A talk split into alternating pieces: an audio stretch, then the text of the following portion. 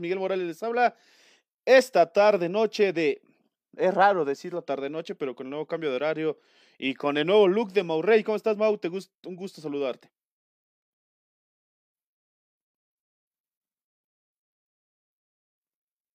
Un gusto saludarte, un gusto verte que ya traemos de nueva cuenta a la mascota. ¿Cómo estás, Edgar? Un gusto saludarte. Bueno, Edgar, se fue un gusto saludar a Jesús. ¿Cómo están todos? Miguel, eh, Mauricio, Edgar, creo que ya regresó. Pues sí, este cambio de horario, no, sé si es tarde noche, ya me parece que es más noche que tarde, pero estamos listos para platicar lo que más nos gusta, que es el, el fútbol en sí. Mujeres en esta época de cuarentena escasea, ¿no? Pues sí, eh, ya está Edgar ahí, listo. ¿Cómo estás, Edgar? Te escucho. Bien, bien, Miguel y a todos, compañeros. Muy buenas noches un placer estar aquí con ustedes otra, otro lunes de coronavirus. Y con un look, digamos, sacado de la película de Op, está Indalecio Balmorio. Hola, ¿qué tal, Indalecio? Un gusto saludarte. Gusto, Miguel. ¿De qué andabas hablando? Andamos hablando de tu look, tu look sacado de la película de Op, de chico que va a ir a hacer su servicio militar o algo parecido. Pero es momento de hablar del primer tema de la noche. Javier Hernández en entrevista siguió declarando que él es una leyenda del fútbol mexicano al indicar que a pesar de que la gente puede borrar lo que él logró, no podrán olvidar la huella que dejó en el fútbol europeo. Es Javier Hernández, una estrella del fútbol. ¿Te escucho, Mau? ¿Te parece que está mintiendo? No, yo creo que Javier Hernández no es tan mal, no fue tan mal jugador en Europa, pero creo que sí está dos abajo de Rafa Márquez y Hugo Sánchez. Sí, a ver, como, como atleta deja mucho o sea, es, es verdaderamente eh, antiestético, eh, poco habilidoso y quizás no tiene las cualidades técnicas que tienen otros jugadores eh, rápidamente, Carlos Vela, ¿no? Pero no puedes negar que lo que hizo en el United es importantísimo, lo que hace con el, con el Madrid, pues, o sea, guardado la, proporción de a qué se le llevó, me parece que es muy bueno. Y bueno, ya después de, de, eso, pues también ya el West Ham una desgracia, el Leverkusen le empezó a ir bien y también pues, decidió irse. Y bueno, ya ni se diga, y ahora Estados Unidos, pero creo que el paso no es malo. A ver, Edgar, tú que te sabes todos los chismes en Guadalajara, ¿por qué Javier Hernández dejó de ser un delantero tan importante como lo venía haciendo inclusive en su etapa en el Real Madrid y en el Bayern Leverkusen? Mira, algo que se le admiró siempre a Javier era la mentalidad, esa mentalidad positiva, esa mentalidad que, que hacía que eh, tapar un poco sus limitantes y que conocía esas limitantes, como bien lo mencionan, no era el más habilidoso, no era el mejor, pero tenía mentalidad para estar ahí. Ahora esa mentalidad ha cambiado, ha hablado más fuera de la cancha que dentro de ella, en Guadalajara y creo que en muchos lados se le atribuye porque tiene un coach personal de vida desde no sé cuánto tiempo, que la verdad es lo que le ha llevado a dar traste a su carrera. Es el chisme acá en Guadalajara. Jesús, ¿en qué lugar pondrías a Javier Hernández en la historia del fútbol mexicano? Es que no, lo que le ha dado en el traste a su carrera no es eh, en sí Diego Dreyfus ni su coach de vida.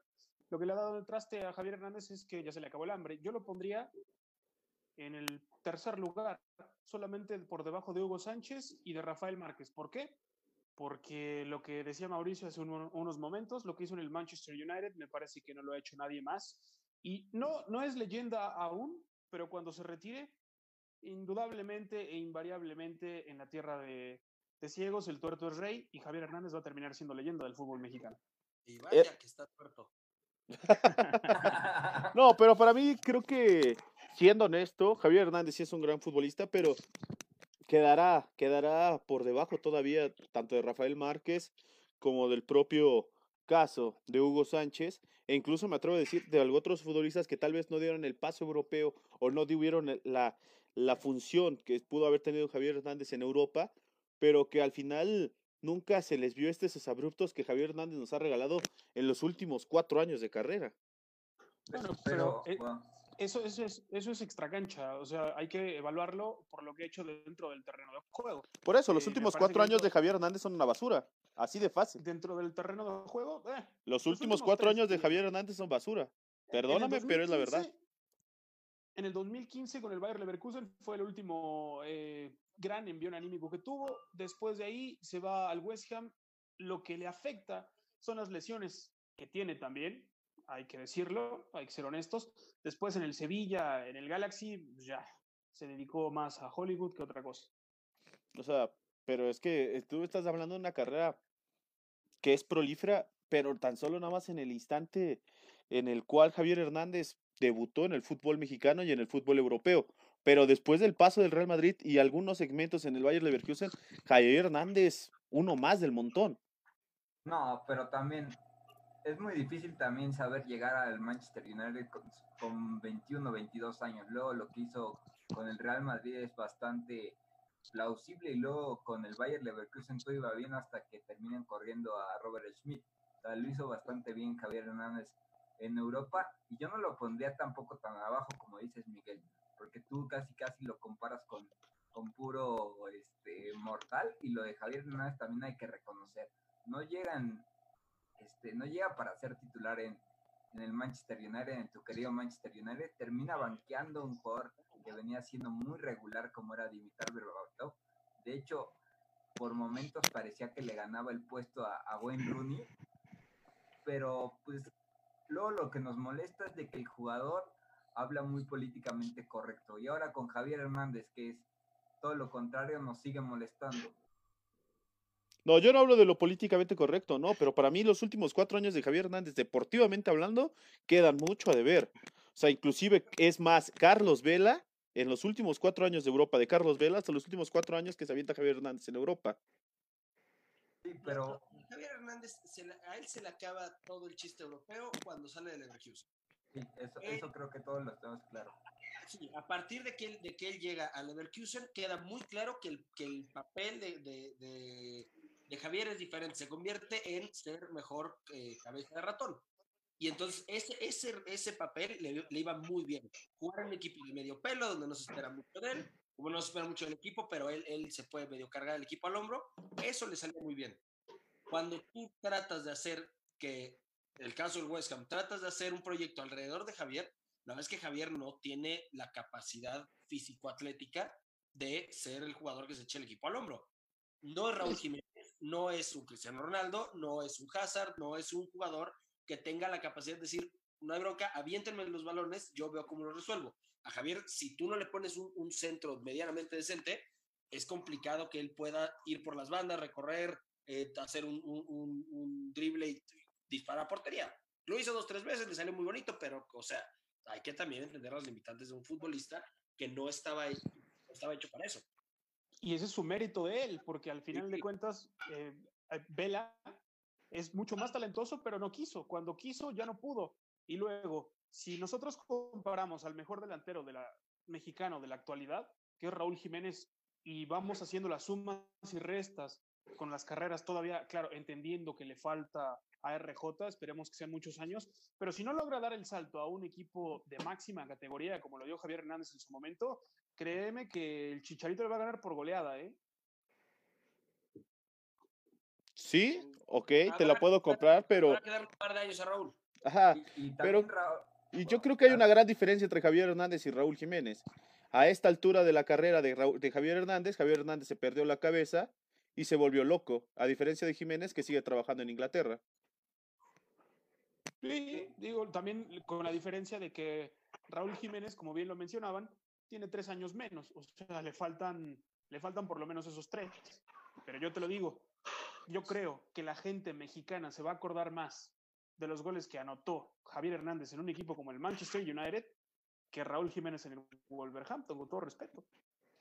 Pues es que al, futboli- al aficionado mexicano le importa que Javier Hernández aparezca en selección. Y si solo apareces en los partidos contra selecciones de bajo nivel, entonces eso lo vamos a recordar más, porque Raúl Jiménez, recuerda, también perteneció a la selección que ganó los Olímpicos. Hombre, el gol de chilena nada más también se le Y el gol de chilena que le dio a la selección el pase al Mundial. Y también por- ha anotado eh, en mundiales y eso y eso tampoco lo tomamos en cuenta. o parece que Sí, Javier Hernández tiene de hecho el récord de tener tres goles en los mundiales, pero son en partidos ya definidos.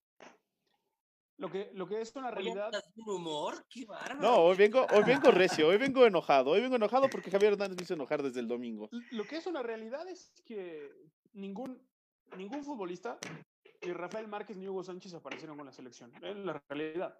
Y la selección, no, Perdón. No, no, no, difícilmente, espérame, espérame. Ay, sí, me voy a meter yo y apro está- difícilmente, a ver, te escucho. Rafael Márquez no apareció en selección. Hu- Hugo Sánchez entiendo perfecto que puedas decir que no apareció en selección. Sí, la verdad es que ya, inadvertido. Pero eh, Rafa Márquez es, es- es un- es un pilar de la selección. No, no, no se puede imaginar el contexto del fútbol nacional sin Rafa Márquez. Los últimos 15 años de fútbol, si no pones a Rafa Márquez ahí, estás hablando de otro deporte, de, de badminton. No, o sea, Sí, sí, estoy, Rafa Márquez estoy no- hablando de. No, estoy, estoy hablando de cricket porque Rafael Márquez, de hecho, sí apareció en la selección. Apareció dos veces en el Mundial Corea-Japón 2002, ¿no? Este, me parece que se hace expulsar contra Estados Unidos. Cuando Y el luego partido contra- estaba definido. Brasil 2014 contra Holanda, me parece que es el que comete el famoso no era penal. Digo, nadie le está quitando el mérito. Y el a gol contra Márquez. Argentina y el gol contra en Pero ¿qué ha Sudáfrica, hecho? o sea, Nadie- Sí, o sea, es que también ahí, Jesús, o sea, también ahí viene una, una parte fundamental de Javier Hernández y esto es lo que creo que no nos hemos querido ver. O sea, en el 2014, cuando Javier Hernández llegaba como la figura que ya podría realmente ser el 9 de la selección, se la termina ganando Oribe Peralta. Y en el 2010 se la termina ganando el Guille Franco. Dieron justo- Guille. También. Franco, lo que sea, o sea, hasta en poca, es una desgracia. justo a eso, o sea, justo a eso voy, porque al final de cuentas, a lo que me refería, no por lo que han marcado en la historia del fútbol nacional, porque me queda claro que Hugo Sánchez y Rafa Márquez comen aparte, o sea, mesa para dos y nadie más va a entrar, en- por lo menos en 30 años más. Pero si somos fríos y nos trasladamos a la selección, la realidad es que México, con ellos o sin ellos, con Chicharito, con Vela, con Giovanni, con lo que tú me digas, no ha podido hacer más. Pues no, no, no es un parámetro la selección para decir, Ah, bueno, pero, pero dime qué selección ganó un mundial sola. O sea, un jugador que Ah, por ganara. eso te digo. O sea, pero al Yo final, por eso te digo, a diferencia, pero es aquí, o sea, al final lo que se espera es que Javier Hernández diera mínimo un buen mundial. O sea, no que se cargue a la selección, pero que hiciera goles importantes. Dime en dónde estuvo contra Holanda. Entró de cambio. ¿Y qué hizo de cambio? Nada. Inclusive él es el que deja la marca para que Snyder meta el gol. el rebote. Esa no me lo recuerdes. Sobre O sea, el él- 2014, ¿quién sale por Gio? Porque ahí me parece Él que entra. el partido. También meten a Aquino, ¿no? Que también ahí pierde el partido el Piojo. Sí, pero el jugada del tiro de esquina de la punta derecha, el hombre que tenía que ir a hacer la marca de Snyder era Javier Hernández. Le está reclamando al- algo a un No, no, no, yo no estoy reclamando, pero yo estoy poniendo preponderantes de por qué Javier Hernández no, para mí no entra dentro de este top de leyendas. A un delantero. ¿Cómo? Pero no entra, no entra en un top 3 de leyendas porque perdió la marca contra Holanda. en No, los para mí el, fu- el futbolista queda, queda debiendo mucho. O sea, sus últimos cuatro años en Europa, que cuando se esperaría es el mejor momento de Javier Hernández, los tenemos perdiendo a la basura. Pero hay que diferenciar, Miguel, ¿eh? Si lo estás hablando en top 3 de leyendas en su cuestión de, del pasaje en, en el viejo continente, o lo estás jugando por lo de selección, porque son dos cosas muy diferentes. No, completo, completamente todo lo que conlleva Javier Hernández. O sea, tiene un arranque muy bueno, inclusive, inclusive con el Manchester United da un gran, un gran, un gran, una grata sorpresa porque estamos hablando de que Javier Hernández vino a hacer un recambio de lujo en el Manchester United. En el Real Madrid, de extraña, de extraña situación, no se queda porque venía haciendo bien las, cocha- las cosas, mete nueve goles en media temporada, pero cuando viene esta salida de Leverkusen para ir a Inglaterra, el tipo se pierde. Porque no tenía los blasones, como bien lo mencionaba Mau, no tenía los blasones para ser el jugador mediático de- del, del West Ham, esa es la verdad. Él era, es un recambio, es una chispa, es un revulsivo. Nunca va a pasar de ser de ahí, tanto en selección como en Europa. Cuando le quisieron hacer un equipo alrededor de él, pues no tuvo los blasones suficientes y ahí fue su declive cuando le, prácticamente lo exhibieron. Pero tú estamos la hablando de un recambio de lujo de toda la historia de la selección Sí. nacional y del fútbol mexicano. No estamos hablando de una leyenda. Y aún así, aún así, con todas esas, imagínate, aún así con todas esas limitantes, eh, es el máximo goleador histórico de la selección nacional. Ay, Jesús, pero ¿con, ¿con quiénes ha anotado sus goles? También tú no mueres en poca agua. Eres exigente con el Cruz Azul y no eres exigente con ese dato. O sea, por favor, Sí. Jesús, desde ahí estoy perdiendo ya la seriedad en tu Pero tema. no es culpa de Javier. es que- No, es que no es culpa de... Ese es el problema, no es culpa de Javier. Es culpa de esta confederación que en donde tenemos que Javier Hernández juega cuatro amistosos contra Guyana Francesa y mete cinco goles. Con el Manchester United, Entonces, ¿por qué metió nadie goles los había en torneos puntuales.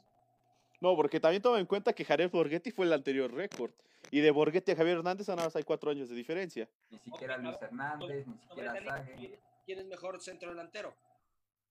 Los De- dos tienen paso por, por Europa, los dos en Inglaterra.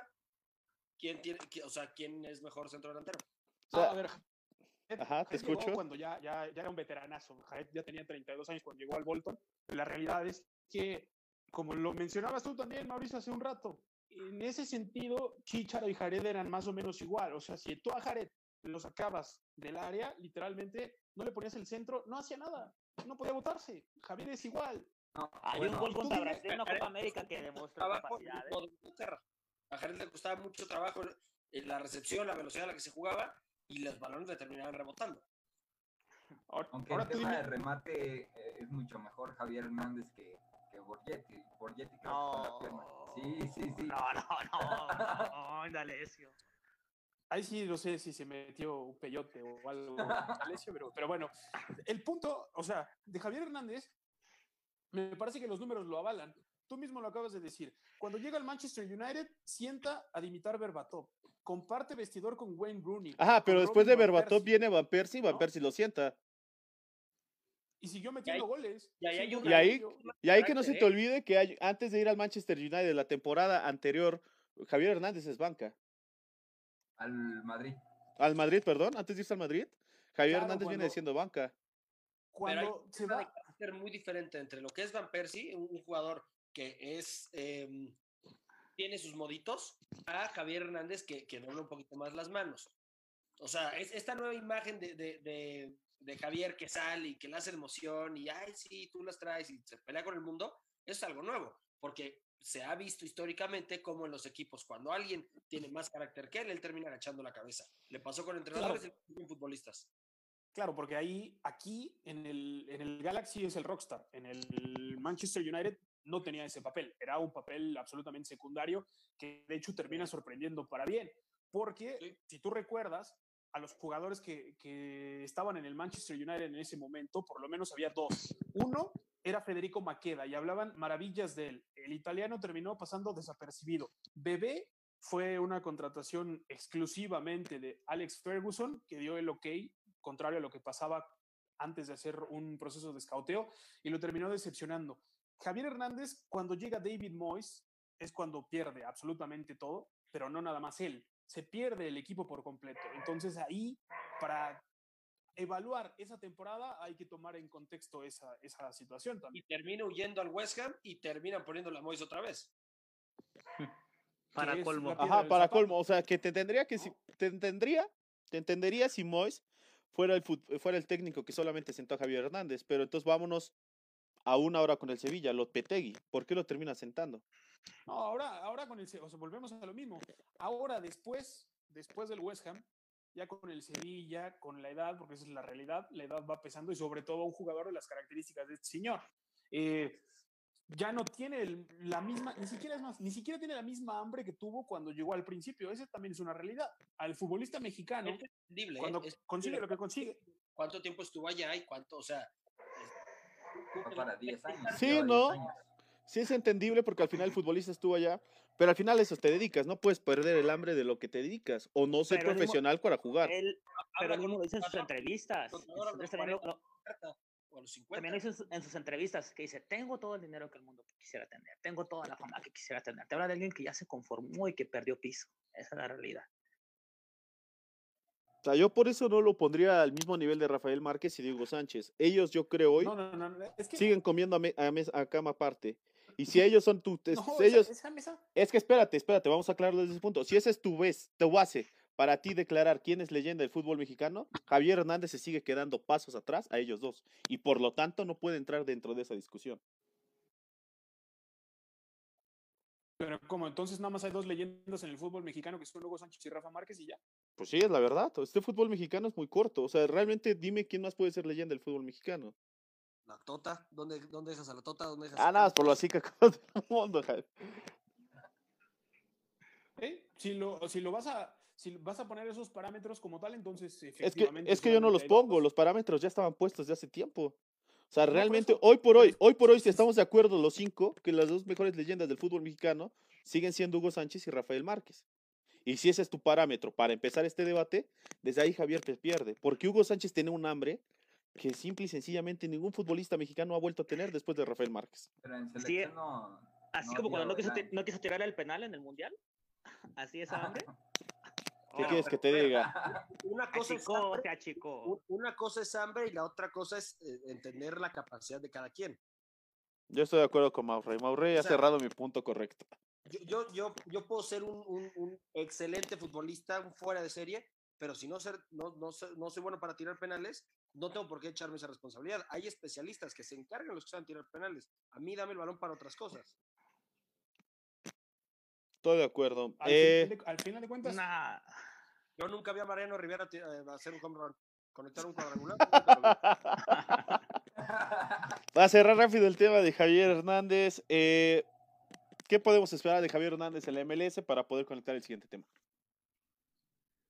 tendría, o sea, Javier Hernández tendría que demostrar su fichaje por, por el Galaxy, tendría que desquitar el salario, no por nada va a ser el mejor pagado de todo el torneo, me parece, con 7.2 millones de dólares anuales, ¿no? Tendría que por lo menos desquitar eso, marcar goles en una liga de mucho menor a nivel.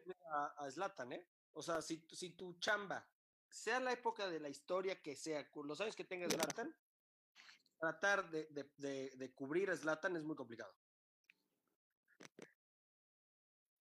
Pues ahí está el tema. Eh, antes de ir a lo del MLS, en Cruz Azul, Jesús, hoy Martín Cariago habló sobre el tema de por qué se le tendría que dar el título de la liga al conjunto de la máquina, aunque sea ya a la mesa. Hoy, ante la situación del coronavirus o de COVID-19 dentro de nuestro país, ¿le darían el título a Cruz Azul en la mesa? ¿Sí o no?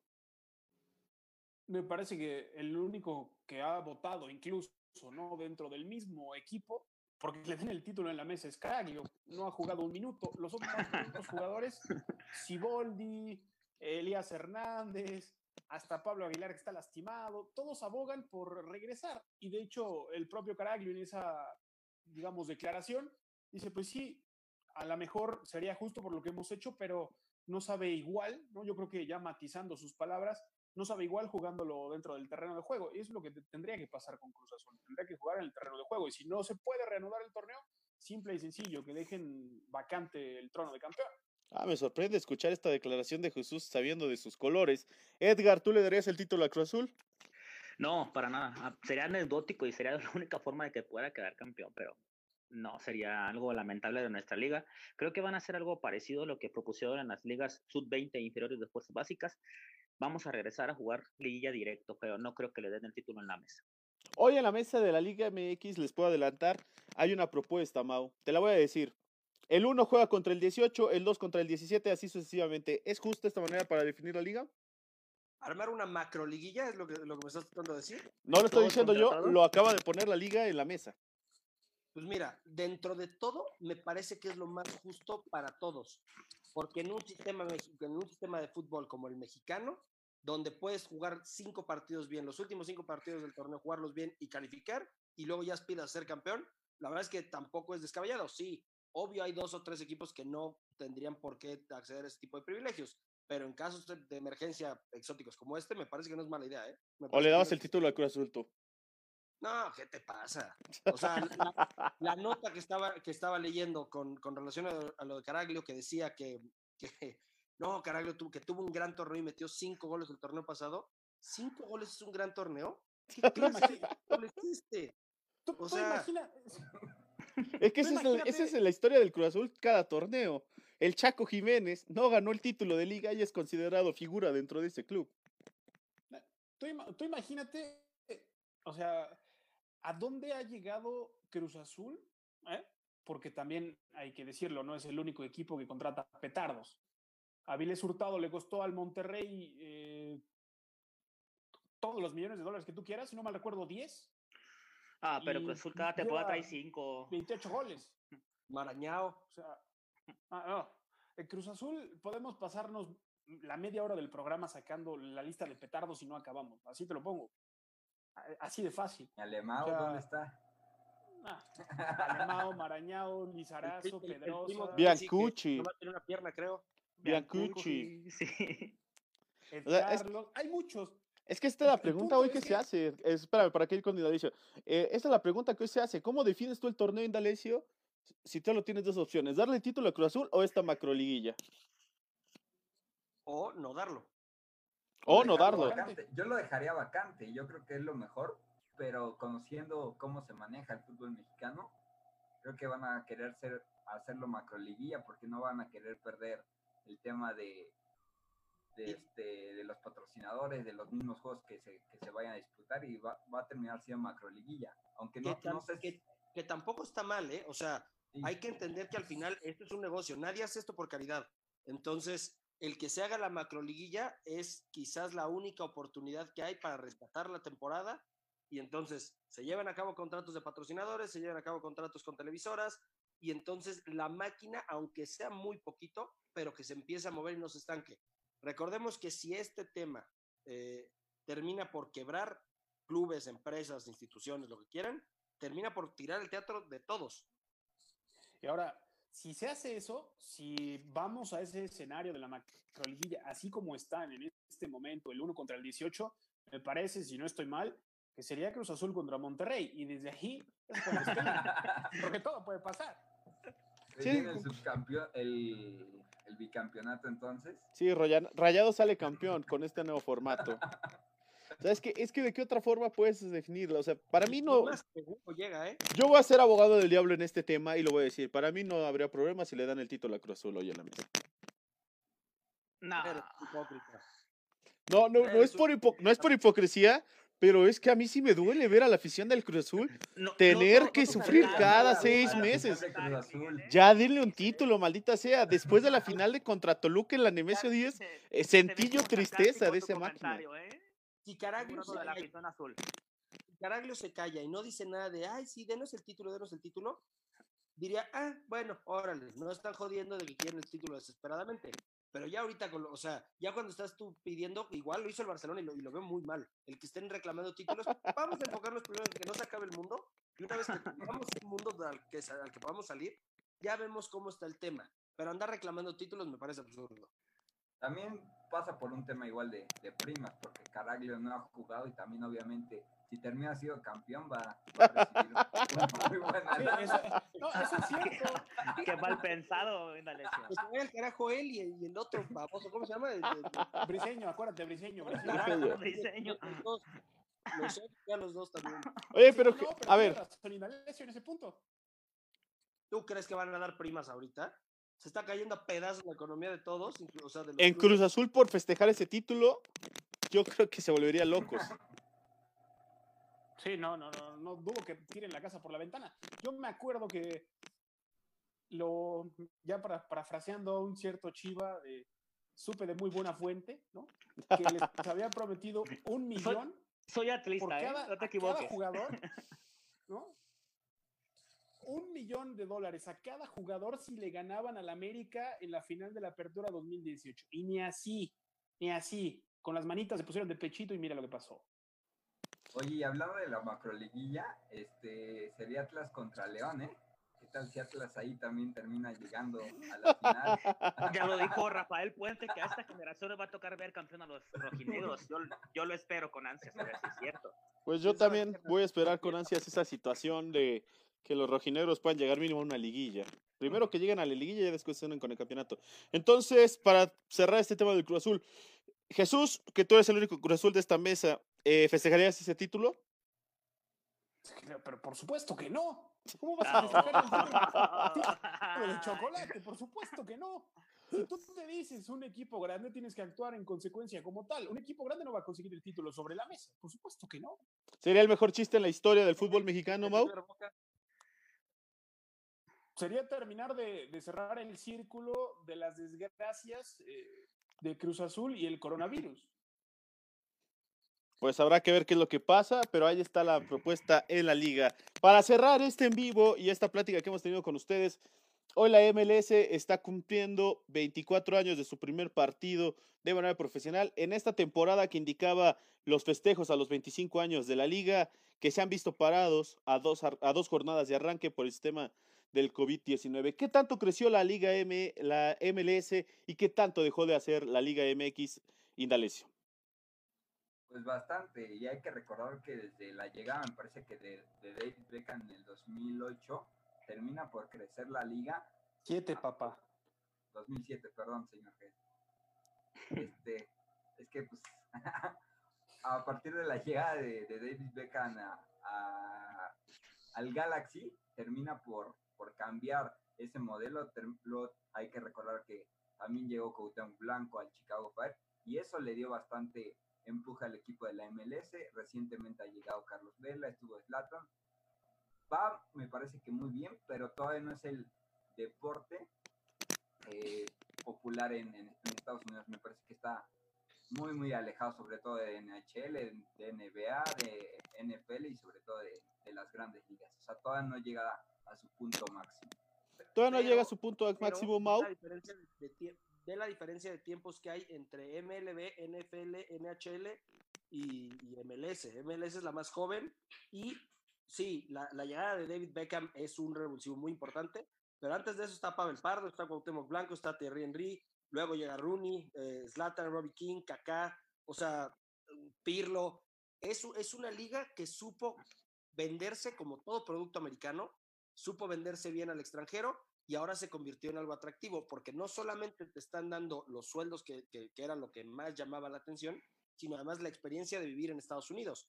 Hoy trasciende que Gerard Piqué había anunciado al, al- bueno, a Messi y a la cúpula Barcelona. de, importante del Barcelona su intención de irse a jugar a la MLS, muy probablemente al equipo de Miami. Entonces, no solamente es lo que ha crecido la liga como, como deporte, sino lo que ofrece como, como experiencia 360. Pero las distancias se han acortado, Jesús. Yo te voy a hacer una pregunta para responder esa pregunta. ¿Cuántos equipos de Estados Unidos han ido al Mundial de Clubes? Cero. Cero debate. No, o sea, es que yo te lo pregunto porque el aficionado hoy por hoy sigue pues, creyendo que la MLS se ha acercado a la Liga MX. Sí, pues que sigan soñando, da igual. O sea, los han superado en marketing seguramente, sí, en organización sí, en estructura sí, en todo sí, menos en lo más importante, que es dentro del terreno de juego. no, uy, no, espérame. Ahí te- uy, es que eso ya estuvo mal. A Es ver, que, te ¿qué es lo escucho. más importante? Dentro, o sea, los resultados. No, O sea, los resultados no. en el rectángulo. no. Lo más importante nunca han sido los resultados. Lo más importante es lo que genera. Esto es un Esto negocio, es un Jesús. negocio. Esto es un negocio. Lo que genera la MLS, la Liga Mexicana no, no la conocen en el mundo. Y por alguna extraña razón, la MLS, que puede ser mejor o peor o lo que quieran, Es más algo que- vista. Es, es algo más visto. Ahí yo sí voy a meter como defensor del diablo, aunque esté enojado con Jesús, pero estoy de acuerdo con Jesús. A pesar de que este es un negocio y sigamos creyendo que la MLS se ve en Europa, pero también se, preguntémonos, ¿cuánto le pagan a la MLS por estos contratos de televisión? Cero pesos, cero dólares. Y la MLS en Inglaterra es un relleno más, como si fuera a entrar a la Liga MX. Sí, sí, y la Liga MX ni relleno es. Ni la conocen. En 2008, en 2008, cuando David Beckham llega al Galaxy, al mismo tiempo hay una oferta por parte de Cholos. Se le, se le ofreció a David Beckham tener una casa en San Diego y volarlo todos los días en helicóptero privado de su casa de San Diego a, A Tijuana Tijuana. a entrenar y a los juegos. David Beckham, como cualquier persona pensante, tomó la decisión correcta. Es quedarse en Estados Unidos, ganar mucho mejor, mayor proyección, tener una mejor calidad de vida y estar donde el negocio está pasando, al grado que hoy tiene un club. Hoy el que, el que está rebasando a la Liga Mexicana, la Liga MX, es la MLS, pero, pero a lo bestia. Ahí es donde está el dinero. Sí, es que Miguel, si nos damos a los últimos 25 años desde que se fundó la MLS a compararlo con nuestra liga mexicana, la verdad el crecimiento ha sido importantísimo. La MLS, para empezar, ya se quitó el estigma de, ser un cementerio de elefantes. Al, cuando inició era cañonazo traer a Pelé en su, en su decadencia, llevar a Valderrama, llevar a Jorge Campos, llevar a, en parte a Terry Henry, a Cuauhtémoc, eran ya jugadores que iban de salida. Ahora no, está contratando buenos jugadores y varios goleadores mexicanos, el ejemplo Rui Díaz, y voy a apoyar aquí lo que dice Mau, dice, yo me vine de la MLS por la calidad de vida que me ofrecen y también porque es mucho más atractivo ganar en una moneda más estable que son dólares que ganar en pesos mexicanos. Entonces, la liga MLS no va, a, no va a pasar mucho tiempo para que ya nos compita en cuestión cancha. Lo vimos en el encuentro de Los Ángeles de Carlos Vela contra León, que si lo quieren proponer, pueden dar batalla. Es cierto, no no han ido a ningún mundial de clubes, pero te doy cuatro o cinco años más para que nos veamos rebasados. Y no, y, y, y qué bueno que México ha ido a los mundiales de clubes, porque nos ha ido muy bien. Entonces, eso es un gran parámetro para decir qué bueno que A, está- pas- a pasear nada más. No, ¿cuál sea, a pasear? También tú no, no, seas exigente. ah, El único que fue a pasear fue Chivas. Tipo, Imagínate, o sea, si los mexicanos han ido a pasear al Mundial de Clubes, porque en la realidad todos, América, Cruz Azul, Chivas, Pachuca, todos han ido a pasear. Menos Monterrey. imagínate- Tú imagínate si Hay uno que no fue a pasear, Necaxa. Eh, tú imagínate si mandas a uno de la MLS, si los mexicanos fueron a pasear, los de la MLS van a ir a lavar la ropa de, de- de los equipos europeos. De todas maneras, la MLS ha rebasado a la mexicana, a la liga, en lo que tú me digas, en estrategia, en mercadotecnia, y la realidad es que En los infraestructura. podrían tener, los estadounidenses podrían tener la mejor liga de fútbol del mundo, si ellos se lo propusieran. Pero no les interesa, nunca les ha interesado el fútbol y por eso les da igual. Ojo, nada más. Ojo, rápido. aquí hay un dato interesante. El promedio del año pasado del MLS fue de 21 mil aficionados y el de la Liga MX de 23 mil. Pues eso de que no les interesa lo pondría en Ahí duda. viene el cambio, ahí viene el cambio, porque están viendo que en el fútbol ¿Han pueden visto la porra encontrar las instalaciones. Sí, La porra de de los. están bien dañados. Esos güeyes sí están bien grandes. con una mentalidad inglesa lleno de paisanos. Entonces, es lo peor de dos mundos, porque tienen La combinación perfecta. la pero que, que además les gusta el macheteo. Entonces, es una afición bien brava. No estamos hablando con una afición que no conocen, es, eh, saben de fútbol, les gusta, va a crecer a lo bestia. Yo pienso que iba a ser detonante, que, que están viendo que le pueden competir a las entradas de, las de- los demás deportes favoritos en Estados Unidos y a partir de ahí van a empezar a explotar el negocio. Esa es la realidad. El fútbol va a aumentar en Estados Unidos y cuando lo propongan vamos a ser rebasados. Aunque Para, para poder cerrar el tema y para podernos despedir, les voy a preguntar y les voy a pedir quién fue su mejor futbolista mexicano del MLS y quién fue el mejor jugador de la Liga M- MLS en estos 24 años. Que- Indalecio, rápido. Carlos Vela. ¿Y el mejor del MLS en toda la historia? Carlos Vela igual. ¿De qué poco tuviste? Jesús, te escucho. Para mí, el mejor mexicano de la MLS me parece que es eh, Cuauhtémoc Blanco, ¿Y el mejor en todo el torneo, en toda la historia del MLS? el mejor de toda la historia de la MLS. Es que no, no hay. Bueno, no, ya vamos con el siguiente, Edgar, antes de que nos corten, te escucho. ¿Cuál es el mejor del Para MLS? y el jugador mejor? MLS por lo que significó Jorge Campos el impacto mediático y el mejor de su historia, pues su capitán América, Landon Landon Donovan. Donovan. Te escucho, Maurrey, rápido, antes de despedirnos. Vela y Donovan, aunque la carrera de Donovan es en el extranjero. Pues bueno, yo me voy rápido con Cuauhtémoc Blanco, mejor mexicano, y el mejor extranjero, el mejor del MLS, Landon Donovan. Hasta aquí nos escuchamos y nos vemos. Muchísimas gracias, Indalecio. Muchas gracias, Jesús. Gracias a todos. Muchísimas gracias, Edgar. Gracias, buenas noches. Un gusto haberte visto en este nuevo look, Maurrey.